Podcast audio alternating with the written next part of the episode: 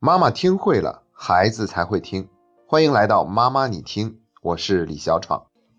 今天跟大家分享几个家长最近提问的问题。第一个问题就是孩子咬手指应该怎么办？那有两个家长都在问同样的问题，其中有一个呢是说自己的孩子已经上幼儿园六岁半了，但是不停的咬手指，严重的时候都会咬的血肉模糊。另外一个家长呢没有提孩子具体的年龄。那我觉得呢，当一个孩子他在长牙的时候，其实咬手指是一个非常正常的行为，因为长牙的时候他会觉得不舒服，所以他就会通过吮吸手指的方式呢，来让自己获得一种快感，缓解这种不舒服。等到再长大一点，如果这个孩子偶尔吮吸一下手指也是没关系的，即便是他在一些特定的场景，比如一到考试就会吮吸手指，或者说马上就要登台表演了，他会吮吸手指，这也是在可以接受范围之内的。那甚至有人曾经拍过一组照片，就说 NBA 现在的当家球星勒布朗詹姆斯，他紧张的时候也经常会有咬手指的行为。这些呢都不是很严重的问题，但如果一个人他咬手指已经变成了日常的习惯性的行为，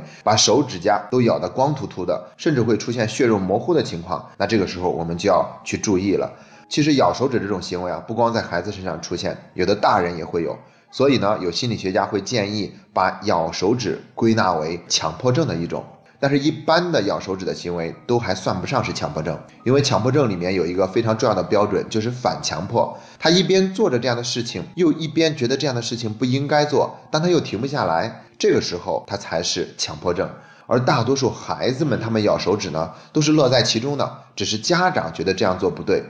那我查了很多的资料，他们大部分都是在直接提供一些方法，好让孩子咬手指的这种行为呢有所改善。但我觉得更重要的是去关注孩子咬手指这个行为背后的原因是什么。当我们找到了这个原因，就更能够对症下药。从心理学上来看呢，一个孩子咬手指通常都是跟他的情绪有关，也就是说，这个孩子他想通过咬手指的方式来缓解自己情绪上的焦虑、紧张或者恐惧。所以，我们今天要给出的第一个建议，就是要留意在生活中我们跟孩子沟通的方式是否压抑了孩子的情绪。比如说，我们说话的时候经常是命令的语气，或者给孩子经常有一些否定的话语，比如对孩子说：“你怎么老是不听话呀？你怎么总是这样啊？都说了你多少遍了，你总也不听。”当我们跟孩子用这样的语气说话的时候呢，会有一份指责，也有一份否定，这会加重孩子情绪的焦虑。那我说的呢，不仅仅是针对于孩子咬手指这件事情，比如说看电视，比如说玩手机，或者说是在那里玩积木玩的时间长，都忘记了吃饭等等这些行为呢，只要是我们经常用一种否定、命令、打压的语气来说话，都会让孩子的焦虑感上升。那特别要指出的是什么呢？在制止孩子咬手指这个行为上面呢，我们经常会说一句话：不要再咬了，不要再啃了。其实这种说话的方式，它恰恰是对于孩子咬手指的行为做了一种强化，是起到了一个适得其反的作用。因为我们每一次说不要怎样怎样的时候，其实强调的都是不要后面加的那个行为，因为我们并没有给孩子一个明确的指令，告诉他要怎样怎样。比如孩子那里一直看电视，我们对孩子说不要看电视了，这个指令是不明确的。我们应该告诉孩子关上电视，该去睡觉了，或者说把电视关上，快去写作业吧。这才是一个清晰的指令，并且告诉孩子正确的行为是什么。以前我们也曾经讲过一个心理学效应，叫做瓦伦达效应。它里面其实表达的一个意思就是，担心是一种诅咒的力量。我们越是不想让孩子有某一个行为，我们就越不能那样去说，因为每一次说都是一种无形的强化。但是说实话，我觉得一个孩子他之所以会咬手指呢，一定是在咬手指之前就遭遇到了一些打压、否定，或者说是情绪上的压抑。所以我们更应该反思，在日常生活中的行为上有哪些地方给孩子造成了这种打压。其实要做到这一点并不是很容易，因为我们生活中很多的行为呢都是习以为常的，我们并不觉得有什么问题、有什么过错。这需要我们自己对自己做一个更深层次的反思。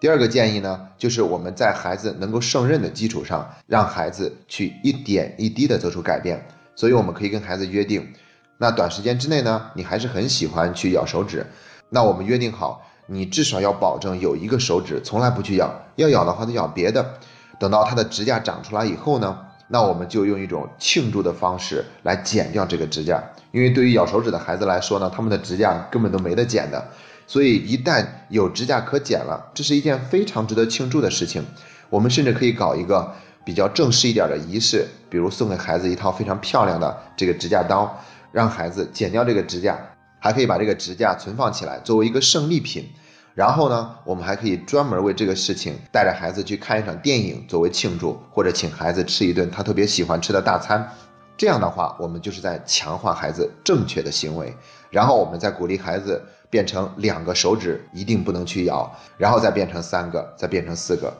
接下来是第三个建议了，就是对于年龄相对小一点的孩子呢，我们可以给孩子准备一些替代物，比如说平常我们就在桌上放好棒棒糖，一旦孩子产生了这个咬手指的行为，我们就马上对他说：“哎，吃棒棒糖。”那注意我们的语气一定是简洁的，甚至我们可以约定一个手势或者眨一下眼睛这样的一个表情，那不要让孩子觉得我们很啰嗦或者监管的很严，最好是让他感觉，哎，这个事情是他自己发现自己能够掌控的，所以他就赶快吃一个棒棒糖来替代继续咬自己的手指。那还有的建议就说是给孩子的手指上包一些东西或者抹一些药物，那我个人觉得呢，这些方法都不太合适，我们更应该用一种鼓励的方式，让孩子用其他的东西来替代。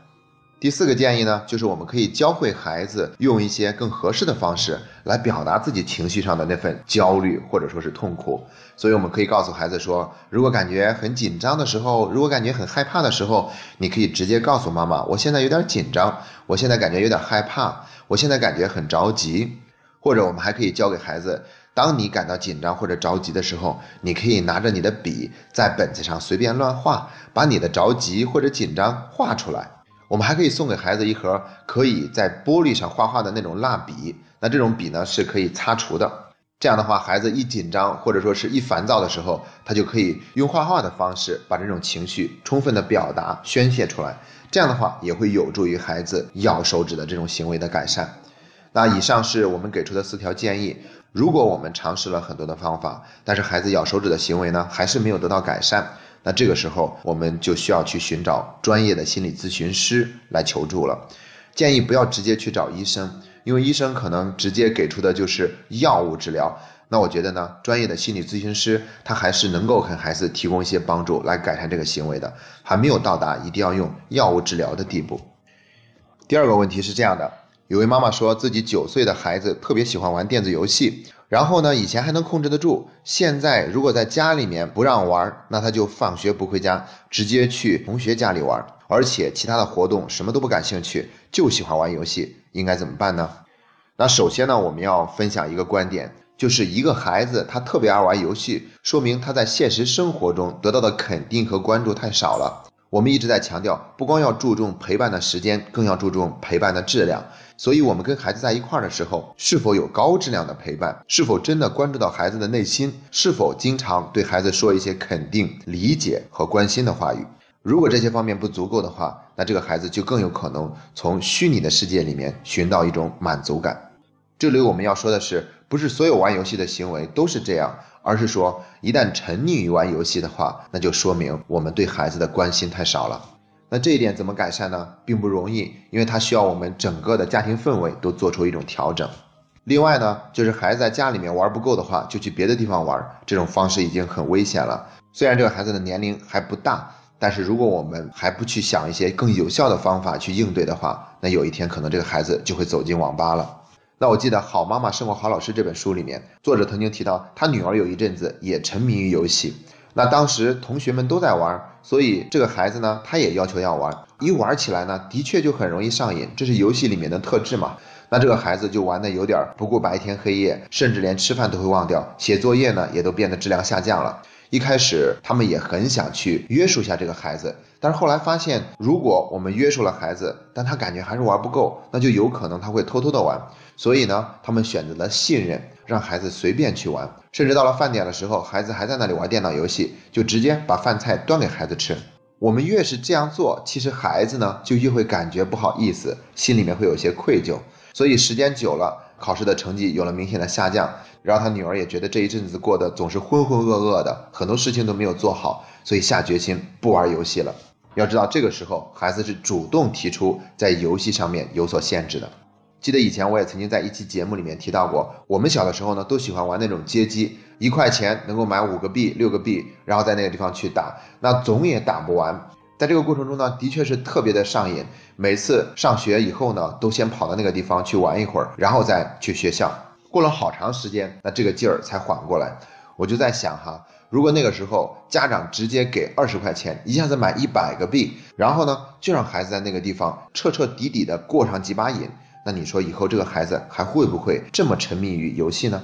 那心理学上有一种冲击疗法，它主要是用来治疗恐惧症的，但是原理都是一样的，也就是物极必反。当我们充分满足孩子以后呢，他就过劲儿了，他就不会像像以前那么上瘾了。所以呢，不要再把孩子逼着去外面找地方玩游戏，而是允许他在家里面玩，解除限制，想玩多长时间就玩多长时间。那如果他因为玩游戏耽误了吃饭，把饭给他端过去；如果他因为玩游戏耽误了休息，不提醒他，让他赶快睡觉，就让让他玩。然后等他玩到十一二点钟才去睡觉的时候，我们还要表达一份关心。哇，你终于停下来要睡觉了，在旁边看着你玩游戏那么投入，我都不忍心打扰你，但是你一直不睡觉，我又觉得有点心疼。是的，我们就是这样发自内心的去关心他，不去挑剔他玩游戏的行为。稍微持续那么一段时间以后呢，这个孩子就会发现自己的生活节奏因为沉迷于游戏中会被打乱，作业不好好写会受到老师的批评，上学迟到也会受到老师的批评。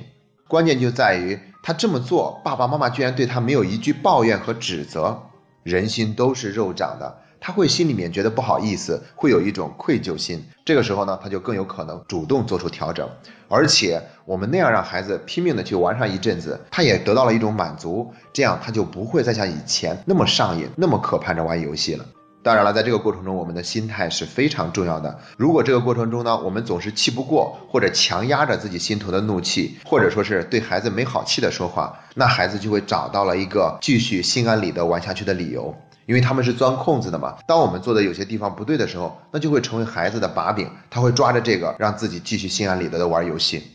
今天的第三个问题是有几个家长都在问的。内容都差不多，就是孩子不愿意写作业，不愿意上补习班，不愿意去复习，更不愿意去做爸爸妈妈准备的练习题。那这个时候，如果我们还强迫孩子去补习班，强迫他写作业，效果肯定是不好的。有位家长也说，我也理解孩子的心情，但是我不知道怎么引导他做出改变。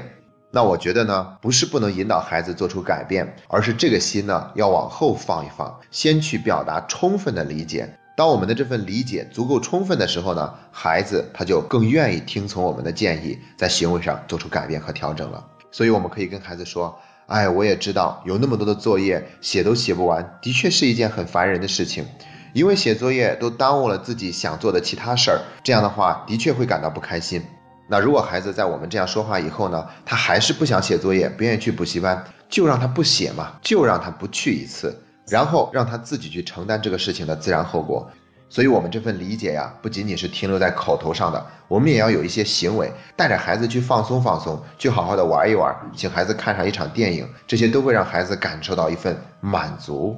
然后等到孩子的情绪足够平复了，这个时候我们再跟他说一句：“我不知道你对你的学习是怎么看待的。其实爸爸妈妈并不在意你考试的成绩究竟是怎么样，不过爸爸妈妈很在乎你对待学习的态度，因为在未来很长一段时间里，你都是一个学生。那我希望你在对待学习这件事情上是一个认真负责任的态度。”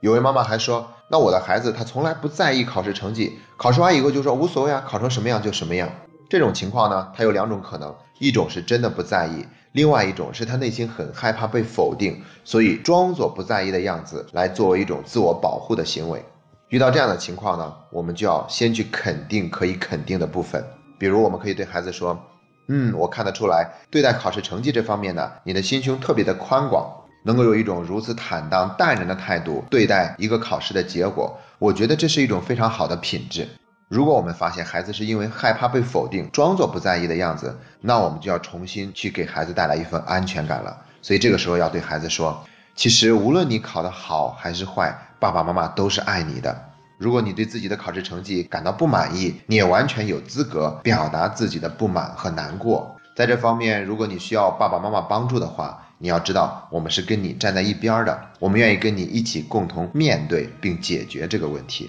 总之呢，我们就是要让孩子感受到这是他自己的事情，我们不会比他对待这个事情还要更加的关心。这样孩子就更有可能去真实的表达自己内心的感受，也能够坦然的面对自己内心的那份失落和难过。